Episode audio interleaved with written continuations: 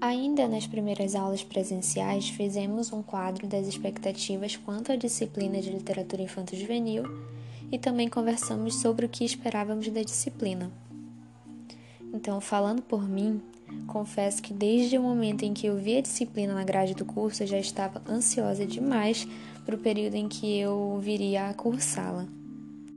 Pelo fato da maioria dos livros que eu tenho na minha estante serem voltados para o público juvenil.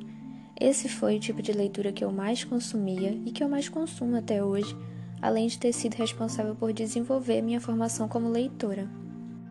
Além disso, eu não posso esquecer de citar que também foi realizada uma oficina voltada para trabalhar a biblioterapia, que é a literatura como remédio.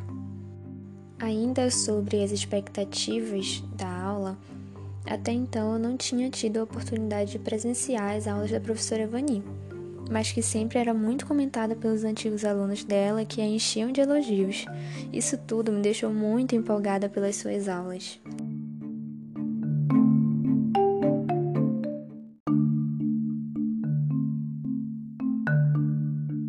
Sendo assim, eu já tinha em mente que seriam ótimas aulas.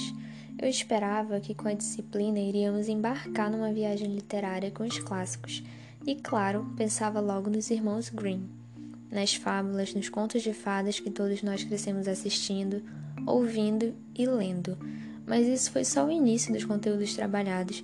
Na verdade, descobrimos muitos outros temas relacionados importantíssimos, como a psicologia e a noção de criança que permeava as obras infantis.